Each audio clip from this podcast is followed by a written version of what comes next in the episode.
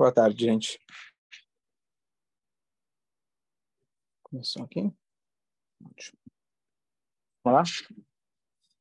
Ok, depois de um intervalo de férias, a gente está aqui retomando nosso show de Tanakh, que inclusive ontem uma pessoa do Belém do Pará mandou mensagem que está escutando, está gostando. Então vamos lá. A gente agora vai começar uma nova história. A gente está aqui no período dos Shoftim, são o período dos juízes. É a transição, na verdade, entre o líder Yoshua, que ele fez a conquista de Israel, depois Moshe Rabbeinu, que faleceu no deserto, e agora então eles estão eh, vivendo na terra de Israel ainda antes dos reis começarem. Então, a gente falou já do primeiro juiz, a, o Tanar contou que teve mais um outro juiz e não contou detalhes, e agora a gente vai para a juíza. Então, a primeira coisa estranha, quer dizer, não estranha, mas fora do comum, é que estamos falando agora não de um homem, sim de uma mulher. Primeira pergunta, por que até agora não teve nenhuma mulher que foi líder do povo de Israel? E a pergunta é porque depois dela também não tiveram muitas. Então, na verdade, na lei judaica é previsto que existe um rei, não uma rainha. A rainha é a esposa do rei, mas quem manda, é, politicamente falando, civilmente falando, questão de é, é, estrategicamente falando, guerras, etc., quem manda é um rei. Porque esse papel, digamos assim, o homem precisa dele. A mulher não precisa não precisa desse papel de autoridade, digamos assim, é, é, política, o cavalo, etc. O homem busca esse cavalo. Mas esse é um papel masculino, assim a Torá coloca para gente. É um Meller de Israel e não uma Malká. Então, de maneira geral, quando a gente tem na Torá os líderes, os líderes são homens. Tivemos e temos as matriarcas, temos a Miriam, mas o papel delas é sempre mais estrutural, pelos bastidores. Essa é a natureza que Hashem fez as coisas. A mulher dentro de casa seria como alguém que uma vez alguém reclamou para um rabino falou por que, que sempre os homens, os homens, os homens estão sempre aparecendo? Ele falou que na verdade a mulher é como o pilar da casa. O pilar você não enxerga, mas ele é o, o que realmente importa. Então o homem é aquele que está lá aparecendo, mas ele às vezes é o fantoche da, do que está acontecendo por trás. Então esse é o papel masculino de maneira geral. Então ao longo das gerações Talvez ela foi a única, não sei se teve mais alguma que realmente teve esse papel literalmente como líder. Então, a pergunta é por quê? Por que justamente ela? Por que nessa época? E então, um detalhe interessante é que, de maneira geral, o povo aqui estava no momento de transição entre Yoshua, foi um grande profeta, grande líder, já continuando com Moshe, de Moshe, e os reis de Israel, que começou com Shaul, Davi, Shlomo, etc. Esse período de transição, como a gente falou, aos poucos, a presença revelada divina foi é, diminuindo, se tornou, na verdade, foi, eles foram se assentando na terra no sentido literal, de estar mais conectados com a terra, com o físico e menos com aquela maravilha que tinha no deserto. E o povo, como a Torá já previa, começou a fazer idolatria, começou a se assimilar. Aqui começou a prova para valer. Aqui começou a prova para valer. Então, houve uma decadência do povo. E dentro dessa decadência, literalmente, não haviam homens dignos de poder fazer esse papel. Mulher, pelo jeito, nunca faltou ao longo da história. Foi afinal foi Miriam que convenceu o pai para novamente trazer de volta a esposa para dentro de casa, casarem-se novamente. Foi aí que nasceu Moshe bem. Elas sempre sempre estavam presentes. As mulheres foram aquelas que não pecaram no bezerro de ouro. As mulheres são aquelas que não choraram por Israel e entraram em Israel. Elas foram aquelas que acreditavam desde o início que ia ter a redenção e por isso, quando atravessaram o mar, tocaram instrumentos. Então, mulher nunca faltou. Mas olha que decadência do povo, que não havia um homem digno de poder ser escolhido por Deus para poder ser o líder do povo de Israel. Então, quem assumiu, quem foi escolhido naquele momento foi é, foi é, é, essa devorar a Neviá. Essa devorar, quando você vê os desenhos bíblicos, digamos assim, ela é sempre desenhada embaixo, embaixo de uma tamareira. O escritório dela, onde ela recebia as pessoas, era embaixo de uma tamareira. Por quê? Porque ela, sendo uma mulher, ela não recebia as pessoas no lugar onde ela tivesse a sós com aqueles que vinham pedir o conselho dela. Ela fazia um local público. Por muitos anos, as pessoas criticavam essas leis de Ruth, de estar sós. Que história é essa? Você vai no médico, não vai estar sozinho, é um médico. E hoje, infelizmente, como a coisa se comprova, quão sábio é a Torá, quão sábio realmente é infinita sabedoria para a sua própria segurança, literalmente falando, a importância de ter, quanta semana passada alguém foi preso de novo, um médico, anestesista, e assim vai. Então, ela atendia as pessoas no local público um lugar literalmente aberto, céu aberto. Então, todo mundo poderia, é, para não ter o problema de escuta, das pessoas estarem a sós com ela. E ela, então, virou a juíza do povo de Israel. O que quer dizer juíza? A gente falou, ele não tinha o papel de profeta e não tinha o profeta de rei, o papel de rei. O profeta é, fala o que o chefe falou, está falado, não tem história. O rei é mais uma carreira, digamos assim, política, civil e, como chama para a guerra? É, militar. Militar, obrigado. Esse é o papel de um rei. Junto com o rei, o rei também se consultava eventualmente com um profeta. Às vezes o rei é tão grande como Shlomo e Davi que também pode ter profecia. Mas o papel do rei é mais político. O papel do juiz era um juiz, é alguém para resolver os problemas. Aquele cara que você liga para ele e fala, estou com problemas. E aí ele talvez não tinha, talvez não, ele não era oficialmente um líder militar eles vão assumir em alguns momentos, porque o povo precisava de alguém que assumisse o papel militar para combater os inimigos de Israel, mas o papel dele era como se fosse um rabino, um conselheiro, um rabino, alguém que resolvia os problemas do dia a dia entre as pessoas, que é diferente do profeta e é diferente do rei. E aí, então, vamos ver agora a história, como começou a história de Dvora. O que estava acontecendo, qual que era o momento histórico que o povo estava passando. Então, a gente já falou no início de Shoftim que o momento histórico ele se repete durante todo o livro de Shoftim, que foram mais ou menos 300 anos, que é o povo se assimila, eles são perseguidos pelos inimigos, até que eles fazem chuvá, e aí Deus manda um novo líder. Esse líder comanda uma guerra, eles vencem o inimigo e tem paz por X anos, até que eles se assimilam de novo e aquilo repete, infelizmente. Então, Bené Israel começa o quarto capítulo do livro de Juízes. Ele fala o seguinte: Bené Israel continuaram pecando perante Deus. E o líder anterior já tinha falecido. E Hashem os vendeu, essa linguagem, subjugou. Hashem os vendeu nas mãos de um rei chamado Yavin, e ele era o rei da província, do, do lugar chamado é, é, chamado Hatzor. Mas ele era um dos reis de Canaan, um dos reis lá onde o povo de Israel estava. Como a gente falou, o tempo todo eles estavam, grande parte do tempo, em conflito com seus inimigos, vizinhos, etc. E ele tinha o famoso é, comandante chamado Sistra. E esse Sistra era conhecido por ser um verdadeiro rachá, um verdadeiro perverso, e eles eram extremamente fortes. Qual que é a proporção da força do exército deles. Então, a, a, o, continua o terceiro versículo e fala: o povo de Israel gritou para Hashem, pediu para Hashem, porque afinal eles tinham 900 carros de ferro, seria equivalentes aos tanques, os tanques de guerra. E ele estava oprimindo o povo de Israel por 20 anos. Ou seja, demorou 20 anos para eles fazerem ativar. E aí começa então dizendo Dvorá e Shaimivia. Havia uma profetisa, o nome dela era Dvorá, Eshet Lapidot. E aqui é uma coisa muito curiosa e muito bonita. Ela era esposa de Lapidot. Normalmente, né, depende de quem é marido, quem é mulher, você fala, ah, ah, você é o marido de fulana. Ah, não, você é a esposa do fulano, depende de quem é a referência. A referência era a Dvora. O marido era o, o como chama, a coroinha, era o, o Vela, que acompanhava. Então, ela e ela julgou o povo de Israel naquele momento. Então, o que acontece? O nome dele, o nome ele, ele traz era Advorá Eshet Lapidot, esposa de Lapidot. Não sei quem é Lapidot. Que história é essa? Esposa de Lapidot. É relevante o papel dele ou não é relevante? Se ela era a juíza, então o que, que menciona o marido? Então, é muito curioso a explicação que é a seguinte. Essa Dvorá é uma mulher muito sábia além de profetiza.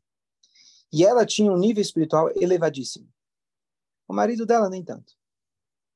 E ela precisava empurrando ele, vai para a sinagoga, vai, vai rezar, vai estudar, vai. E o que, que ela fez? Ela fazia ela preparava pavios para serem usados como velas, pegava restos de pano, etc. E ela falava para o marido, vai na sinagoga entregar os pavios. Então, como se fosse, você vai, vai fazer entrega lá de insumos para a sinagoga. Já entrou na sinagoga, caiu lá, poxa, estamos precisando de um décimo para o você pode ficar? Ah, vai ter shiur agora, você quer ficar? E assim ela ia incentivando ele, de maneira sábia, que ele fosse para a sinagoga. Então ele era o ele era o marido, né? Ele era o secundário a ela. E por isso o nome inclusive Lapid em hebraico é uma tocha. O nome dele justo cai bem com não sei se esse de fato era o nome dele, mas é o apelido que ele que ele era um seguidor de tochas. Ele levava até a sinagoga a, o, o pavio. Então, aqui a gente vê a sabedoria dela e como realmente a mulher ela pode incentivar ou não o marido e vice-versa para fazer as mitzvot de maneira sábia, de maneira indireta. Eu tenho um cara que eu lembro ele contando uma vez que ele, ele tinha alguém da, da, da, cidade dele que estava viajando para um outro país. Ele falou, eu tenho, peraí, peraí. Ele foi até a dispensa, pegou um ketchup, ele falou, olha, lá onde esse meu, eu tenho um amigo que mora lá, ele é rabino, e não tem ketchup caché. Por favor, faz um favor, leva para ele. Então, tá bom. Foi lá, levou o ketchup. Ele não deu ketchup, pensou, falou, ketchup, não dou um ketchup. Tem o ketchup aqui, o suficiente, não sei. Mandou do outro lado do mundo o ketchup. Aí ele entendeu. Ah, tudo bem. Esse cara está aqui. Ah, como vai, senhor? Quer vir na Shabbat em casa? Quer vir passar aqui o Shabbat? E assim ele conseguiu conectar o cara com o rabino. Tem que ser esperto para saber como, como agir. Então, ela sentava, diz o Tanar, ela sentava embaixo de uma tamareira, é, e o povo de Israel ia até ela se consultar para que fossem julgados. E aí, então, ela chama, na verdade, é, ela vai lá e, por ordem divina, ela chama o marido dela. Agora eu falei que não sabia o nome dele, desculpa. O nome dele era Barak. Lembra? Rud Barak? O nome Barak, esse era o nome dele. Antes ele deu o apelido que era o auxiliador de, de, de lampiões, de tochas. Então, ela vai lá e manda uma mensagem para ele, dizendo, fala, olha, é, Hashem, o rei de Israel, falou vamos agora se juntar 10 mil homens do nosso povo, do, das tribos de Naftali e Zvulun. E é, a gente vai se juntar, vamos até determinado Nahal, determinado rio, Kishon, chamado, e a gente vai confrontar o confrontar o nosso inimigo. Que era mais ou menos como a história de Hanukkah. A proporção da força, quantidade de, de exército era muito pequena. Mas Hashem falou, vocês estão garantidos. Então, por quê? Porque Hashem falou que quem teria que comandar a guerra era um homem. Pelo menos militarmente, apesar que ela era profetisa, mas militarmente você não vai mandar a mulher na frente de batalha. Não é o papel dela. E aí, então, nada contra. Hoje tem grandes generais, mulheres, etc. A coisa mudou bastante, mas pelo menos no modelo antigo, a natureza antiga, a mulher não tinha essa, não tinha essa coragem, esse papel. Então, ele foi fraco. E ele respondeu para ela: Olha, eu vou se você for. Intelchimi, lá. Se for comigo, eu vou, sozinho eu não vou. Apesar que ela estava falando em nome de Hashem, ela: Olha, vai, Deus mandou para você ir. Sozinho eu não vou. Ele amarelou. Ele não tinha a coragem devida. Novamente, voltando ao ponto inicial, de que o fato que tivemos de fora era, na verdade, uma uma crise que não haviam homens dignos de poder ser líderes. Mesmo quando ele foi nomeado para ser líder da guerra, ele ele acabou tendo medo e só falou: "Eu vou se se você for". E na verdade, é, ele falou: "Tudo bem. Você não vai, você não vai sozinho. Eu vou com você, não tem problema. Mas saiba o seguinte: o que o homem gosta? Fala a verdade. O que, que o homem gosta? Ele gosta de cavalo. O homem gosta de levar o nome lá, a placa dele. É, o nome dele vai lá na frente. É, o homem precisa disso. Então, se você tivesse aceito o convite de Deus, verdade, a ordem de Deus, você levaria o nome da vitória. Mas agora que você balançou, então a vitória vai ser dada nas mãos de uma mulher. E ela que vai levar a vitória. A gente vai ver o final da história. Então, aqui é interessante, né? Hashem deu para você a oportunidade, você não pulou naquela oportunidade, não aproveitou, então você vai acabar perdendo aquilo que para você talvez era importante. Hashem te deu uma chance de você se promover, digamos assim. Pula, aproveita. Não é todo dia que passa que passa, que você tem essa oportunidade. Mas tudo bem, você não quer? Então Hashem ele vai dar a vitória na mão de uma mulher. E Devorá se levantou e ela foi acompanhando o marido para um lugar chamado Kadesh. Bar, o Barak, o marido dela, então, chamou as tribos de Zebulun, Naftali para lá, e ele conseguiu, então, juntar para é, o exército, um exército de 10 mil pessoas, e a Dvorá estava lá junto, junto com ele. Ok. Agora, tem aqui uma, um detalhe interessante para a gente entender. A gente já falou isso antes. Havia, quem lembra, a gente falou no início, a primeira cidade que os judeus tinham conquistado se chamava Jericó, certo? E aquela cidade, Deus proibiu que ela fosse reconstruída. O que, que ela acabou se tornando? Se tornou, na verdade, um, um, uma moradia temporária para um grupo seleto de pessoas que eles eram descendentes de Itró. Itró era o sogro de Moshe que tinha se convertido, que ele veio lá visitar Moshe no deserto, etc. Ele teve, ele tinha filhas, tinha sete filhas, fora, quer dizer, tinha seis mais a fora. Então, a esposa de Moshe. Então, ele teve seus descendentes. E esses descendentes eram extremamente sagrados, extremamente elevados. Inclusive, é trazido no Midrash que eles já previam a futura destruição do templo, que sequer ainda tinha sido construído ou planejado, e eles já assim lutavam pela futura destruição do templo, eles assumiram sobre si, deixaram seus cabelos crescerem e serem nômades, como uma forma de autopenitência. Algo que não é recomendação a todos, mas pessoas de alto nível é, espiritual. Ah, havia, havia um, um, um homem desse grupo chamado Hever Hakeni. Hever Hakeni, é, ele era descendente justamente de Itró, e ele tinha, ele é, é, ele tinha se afastado, tem, tem opiniões exatamente o que foi, e ele, o Sistra, o Sistra era o inimigo, e ele tinha como se fosse um acordo de paz. Não era um pacto, um acordo de paz. Ele tinha paz. Então ele era descendente de convertido, digamos assim, ele já não é originário do povo do povo de Israel, e ele então, eles tinham esse pacto. Lembra dessa informação? OK. E era descendente de Itró.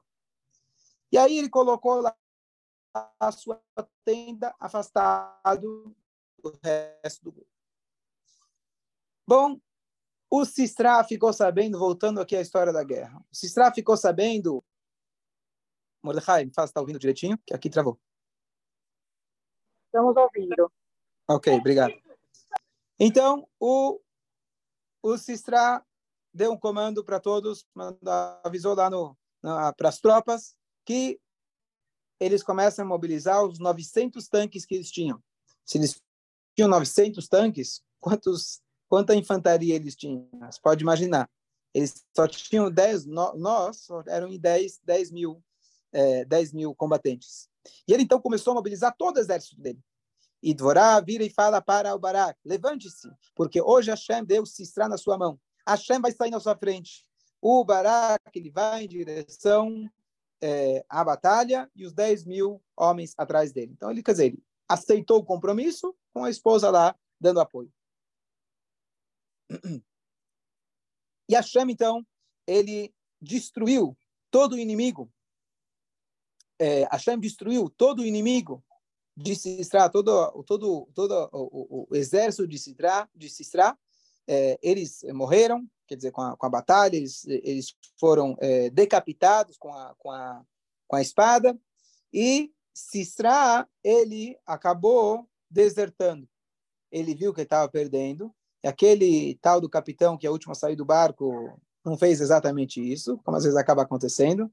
Já vi aquele videozinho do YouTube que tem o, o tá o marido e a mulher sentado no barzinho e de repente chega lá um, um cão bravo. Aí o marido sai correndo, deixa lá a mulher lá. Ela faz, abandona o barco. O italiano lá, aquele navio que também bateu não sei aonde, primeiro a fugir foi, foi ele. Então, o ele desertou. E ele saiu, quer dizer, ele saiu, abandonou, ele viu que o avião explodiu, ele pulou de paraquedas. Então ele viu que estava perdendo, ele saiu do seu do seu carro de ferro e ele é, e ele fugiu. O Barak foi é, correndo atrás dos, dos do, do, exército e todo o exército foi combatido, foi foi derrubado e não sobrou nenhum. Enquanto isso, o grande, famoso, é, temível general Sistra estava correndo. Aonde ele foi? Ele foi para a tenda de Yael, que era a esposa daquele homem que tinha se afastado do outro grupo, que eles tinham um acordo de paz entre eles. Não está muito claro qual, como que surgiu esse acordo entre eles. Ele falou: bom, se eu tenho aonde eu posso me escapar, é o cara que é judeu. Ele é judeu e eu tenho acordo de paz com ele. E aí a ele, eles, ela sai em direção ao Cisra. E ele fala: por favor, meu senhor, entra, fica à vontade, a tenda é sua ele entra lá e ela cobre ele com um cobertor, deixa ele à vontade. E aí ele fala, ele está cansado da batalha, e ele, é, é, ele fala para ela, por favor, me dá um pouquinho de água, estou com sede. Ela então abre um pote, um barril de leite e dá para ele beber. Ela, ele fala para ela, olha, fica aí na porta. Se alguém perguntar, será que tem alguém aí? Você fala que não tem ninguém. Tudo bem. E aí tem aqui um Midrash que conta que ela, na verdade, ela se colocou à disposição dele. Ou seja, tiveram uma relação. Ela é uma mulher extremamente recatada, tzadek, etc. Mas ela entendeu que isso era necessário para o plano dela poder acontecer. Então tem duas opiniões. Uma que ela de fato teve relação ou não. E ela teve sete, seis, seis ou sete, preciso conferir agora, sete relações com ele. Por quê? Para enfraquecer ele. Você pode imaginar que força que ele tinha, né? Ele era realmente, não era à toa que ele era um general. E depois, cara, deu para ele comer. Bebê, ele estava cansado da, da batalha. Depois disso, então ele desmaiou de sono. Estava lá dormindo. E a ele, então, ela se levanta, ela pega a estaca da própria tenda onde eles estavam, da barraca, e ela coloca, e ela pegou com a outra mão, como se fosse um, um martelo, um machado, alguma coisa assim para poder bater com força. O que, que ela fez? Ela, então, coloca, como se fosse quando você vai fincar alguma coisa, um, vai pregar um prego, um prego, na parede. Ela pegou, então, aquela estaca, que a ponta é, é né, a ponta é afiada, pontuda, para você poder colocar na areia, na terra, e ela coloca na têmpora do, do Sistra, enquanto ele está dormindo, e ela vai lá e começa, bum, dá uma martelada diretamente na têmpora dele. A Shema, obviamente, ajudou para uma mulher fazer isso e ter coragem e conseguir, de fato, matar sem que ele percebesse, tocar na têmpora dele e fazer com a agilidade necessária. E ele morreu. Enquanto isso, Barak, que era o general judeu, estava perseguindo Sisra, estava agora querendo achar cadê o cara? Cadê o cara? E aí, e aí ele sai em direção ao Barak e fala: Olha, deixa, deixa eu te mostrar aqui uma coisa. Aquele homem que você está procurando, ele está aqui. E aí ele vê lá o cara jazido morto. Naquele dia, então, o, o, o Yavin, o rei de Canaan, ele se, como chama, perdeu a batalha, ele se subjugou perante o povo de Israel. E a mão de Israel ficou forte agora e oprimiu o rei de Canaã até que eles acabaram e destruíram também o próprio rei de Yavin. Essa é a história. Então, antes da gente ainda não terminou, na verdade, agora o próximo capítulo inteiro é a famosa Shirat Dvorá, o Cântico de Dvorá, que ele é paralelo, na verdade, ao Cântico de Moshe, quando eles atravessaram o Mar, o Mar, o Mar Vermelho. Você tem aquele cântico, quase a Shirtará, então você tem aqui Vatasha Dvorá, e é um cântico inteiro que ela está, na verdade, agradecendo a Hashem pelos milagres e é, é, é, é, é os detalhes da. Ela menciona os detalhes da, da, da, da, vitória, etc. Quem foi que ajudou, e foi a mulher que ajudou, e de fato a Hashem acabou fazendo que a vitória terminou nas mãos de Yael, essa tzadek, que ela teve essa coragem de se colocar à disposição, com a intenção absolutamente nobre de poder salvar o povo de Israel das mãos desse homem tão malvado, e então é, é, aqui a gente termina essa história de Dvorá. Por 40 anos eles ficaram, tiveram tranquilidade depois dessa vitória. Qual a mensagem para a gente?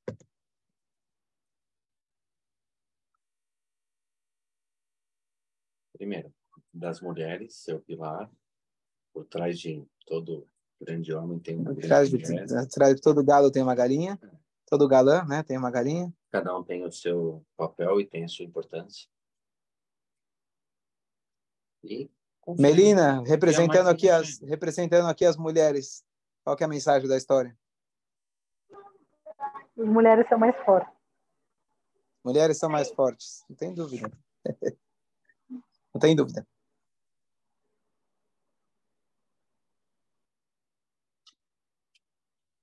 E principalmente, se o chefe te dá uma oportunidade, você não perde. Não perde. Deixa passar.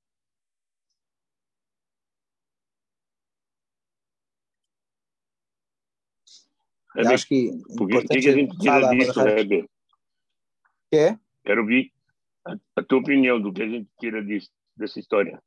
Então, assim, resumindo o que eu já mencionei antes, primeira coisa, é, é saber saber que as mulheres elas têm todo, toda a capacidade que um homem tem e ainda mais. O fato de ela não exercer, não exercer determinados papéis dentro de, da, da, da estrutura, comunidade, etc., não é por falta de capacidade e sim porque ela tem uma capacidade ainda maior e mais importante, que é cuidar da família, etc. Que é algo que, é, é, socialmente falando, aparece muito menos. Lembra a história do Rabino Manis Friedman? Ele conta que, o, que, o, que uma mulher, acho que a esposa dele, ela foi num lugar, não sei o quê, e tava, é, alguém falou alguma coisa, criticou, que religioso tem muitos filhos, falou, não, aí, aí, acho que ele falou, né? Não, minha esposa cuida de dez dez crianças que não, não têm família, alimenta eles, trouxe eles para dentro de casa. Poxa, uau, que coisa maravilhosa nos dias atuais. Acontece que eles são meus filhos, mas é só por acaso. é só um detalhe. Então, é, aqui a gente vê claramente que quando não havia nenhum homem para fazer o papel, ela, ela fez e fez muito bem, não tinha problema nenhum. Ela ainda deu a oportunidade para o marido ser pelo menos o fantoche, e, e, nem isso ele queria certo? O nível, do, nível espiritual que as pessoas estavam naquele momento. Quer dizer, a mulher ela tem todo esse potencial. Não é que a mulher não pode. Ela está de fato realmente com algo muito além de tomar conta de uma guerra. Né? Quando um, um dos grandes reis ele voltou de uma guerra, ele dominou um país, ele volta para casa. Aí o amigo dele fala para ele: e aí, eu ganhei a guerra. Pô, legal. Você ganhou a guerra pequena. A guerra grande começa agora. Você agora lutar contra teu ego. Então, socialmente falando, aquilo que vai aparecer na mídia, o homem está lá, tarará, aparecendo muito. Mas o que realmente a gente vê da história de Dvorá, e não é que a gente está procurando uma única mulher na história, poxa, ah, só para dizer que também mulher também pode ser rabina, não, não é rabina, né, mas profetiza. Não é para dizer também. Elas têm toda essa capacidade, só que elas, por terem tanta capacidade, elas têm algo muito maior ainda para fazer. Então, acho que é importante a gente levar isso em consideração. Oi. Eu, quando morei em Israel, lá era o seguinte: quando dava o sinal de guerra, eu passei lá e teve a guerra do Líbano, as mulheres. Ok? Então, número um, aqueles homens que são machistas, apreciar mais as mulheres. Número um. Número dois, se você tem a oportunidade que a Shem dá para você, aproveite essa oportunidade. O que, que é essa oportunidade? A gente não tem hoje o profeta que fala para você: olha, Deus falou para mim que você tem que fazer isso. A gente não tem mas se não me engano foi o Rabino Jonathan Sachs, Alava Shalom, que ele falou, como você sabe qual a sua missão de vida? É claro, fazer Torá, mitzvot, etc. Mas qual é a sua missão? Se eu não me engano, as palavras que ele falou, que eu achei muito bonita, muito sábio, ele falou: se você tem um potencial, um dom, um dom de escrever, de falar, de cantar, de ajudar as pessoas, se você tem um dom, e aquele dom é algo que você sabe fazer, aquilo que você sabe fazer, tem um dom realmente para fazer aquilo, você sente uma paixão por isso, e é algo que o mundo precisa disso, pode ter certeza que esse é o seu chamado. Claro, usar isso de maneira que vai trazer um benefício para o mundo. Então, se você tem esse chamado, você não precisa que a Shem te dá uma ligação, fala, olha, vai lá, faz aquilo, que aí seria muito fácil, né? A ideia é que se você tem esse chamado, aproveita. Aproveita, porque se você não fizer, vai sobrar para outro. Hashem está te dando uma chance. Hashem está te dando uma chance. Às vezes, ah, quando, nós, quando a gente vai para o aqui nos Ashluchim, eles dão dicas de, de fundraising, se pedir dinheiro para as pessoas. E eles falaram uma coisa bonita, que é verdade na visão da Torá. Você chega e tem que pedir para alguém. Ah, não quero pedir dinheiro para alguém. É chato, né? Que ser humano quer se colocar numa situação de pedir. Você quer dar, você não quer pedir. Mas você tem que ir com a, com a moral pensando o seguinte: olha, eu tenho um projeto aqui muito bom, importante, que a Shem quer da gente que isso aconteça. Eu estou te dando a chance de você participar. Quer, quer, não quer, vai sobrar para outro. Que a sinagoga vai ser construída, a casa de Deus vai ser construída, esse é o plano de Deus, isso vai acontecer. A questão é se você vai entrar, vai ter a chance de entrar ou não. Não quer? Problema teu. Ah, tem gente que levou isso ao extremo, tem o famoso Rabi na Califórnia, que ele não gostou de um cheque que alguém deu para ele, ele achou que não era um valor suficiente de acordo com a proporção do cara, ele rasga o cheque, o cheque na frente do cara. Alguns se impressionam, outros não. Mas, mas a ideia é assim, se você der essa, essa coragem de entender que a Shem dá para a gente oportunidades. Não, você não é o cara, poxa, que legal, eu sou o máximo que consegui, eu fui o bom que consegui. Eu, eu vi uma história, está em cima da hora, muito bonita, vou resumir rapidamente. Mas tinha um, um, uma pessoa veio para o Rebbe de Apta. Ele falou para o Rebbe, ele falou, olha, eu preciso de né, dinheiro, acho que 300 rublos para poder casar minha filha. Ele falou, tá bom, vai lá para o meu aluno tal. Só confere aí o horário, que horas são? Não tem... 23. 23, tá. Ele falou, vai para o meu aluno tal. O cara, a pessoa tem condições. Viajou até o aluno tal, o Rebbe pediu 300 rublos, está aqui a carta do Rebbe escrita. Aí ele falou, tá bom, te dou um rublo. Um rublo? Tá bom, te dou dois dou cinco, olha, não te dou um, mas já que o Rebbe, né, eu conheço o Rebbe, eu entendi que ele está querendo que eu dê um pouco mais que o normal, ele me conhece, ele sabe que eu não vou dar 300 rublos, mas é, tá aqui cinco rublos. Ele falou, não, eu não aceito. Ou você me dá os 300 rublos que o Rebbe falou, ou eu volto para lá e falo que você não fez o que ele pediu. Aí ele foi aumentando, aumentando, aumentando, até chegou no número e falou, daqui eu não passo. Então, então, você não vai me dar o valor completo, vou voltar para o Rebbe e vou falar para ele que você se recusou. Dito e feito, ele volta para o Rebbe e deve falar, olha, procura o fulano de tal, em outra cidade. Ele foi até lá, era um pé rapado, não tinha dinheiro, mas ele falou: você precisa para agora ou pode ser daqui meia hora? Eu falei, tudo bem, pode ser daqui meia hora, não tem problema. Ele foi lá, bateu em todas as portas, pediu dinheiro emprestado, penhorou tudo que ele tinha em casa, juntou o dinheiro e falou: tá aqui. Pronto. Não precisa dizer que o final da história, que aquele cara que tinha muito dinheiro, infelizmente, acabou perdendo. E o cara que pegou os empréstimos, conseguiu, né? E ficou muito rico. E aí, aquele cara que perdeu dinheiro, ele decidiu fazer uma viagem para o Rebbe, porque ele não era bobo, ele sabia qual era a causa. Ele falou, Rebbe, não é justo. Tudo bem, tá bom, eu sei que eu errei, tudo bem. Não é para é tanto, perder todo o meu dinheiro para eu ficar pobre. Eu não dei para ele. Sabe, é difícil dar, não é assim. Rebbe falou, é muito simples, não tem castigo nenhum. Não estou bravo com você, não foi nada. Quando a minha alma ia vir aqui para o mundo, Deus ia dar para mim certo, um, um monte de dinheiro. E eu sabia que a minha alma ia ter uma função divina, uma função de rabino, de rebbe, etc. Eu achei que o dinheiro ia me atrapalhar. Então, falaram lá em cima, sabe o quê? A gente vai distribuir teu dinheiro entre algumas pessoas. Quando você precisar desse dinheiro, você manda, você manda lá buscar. Você foi escolhida como esses desses, desses depositários de confiança. Eu pedi para você fazer o pagamento. Você se recusou. Lá em cima, passaram isso para outra pessoa para cuidar do dinheiro. E o Rabino que contou a história, ele comentou dizendo que esse raciocínio a gente deve aplicar não só para o nosso dinheiro, mas para todos os dons que a gente tem. Tudo que eu tenho, na verdade, não é meu. Hashem só me deu para que eu possa exercer o papel dele. Se eu não aproveitei o dinheiro como precisava, então vamos tentar outro. Se eu não aproveitei meu intelecto para estudar o que eu precisava, para transmitir o que eu precisava, é um presente. Você acha que você é inteligente? Você acha que você tem dom? Você acha que você tem mas não tem nada. A Shem te emprestou isso para você poder fazer aquilo que o mundo precisa. Essa é a humildade que a gente tem que ter. Então, o Barak, ele infelizmente acabou perdendo essa oportunidade, mas a gente saber realmente que aquilo que a gente tem, o dom que a gente tem, tudo que a Shem dá para a gente, é para que a gente possa fazer uma moradia para Shem aqui, aqui embaixo. Ok, vou concluir por aqui.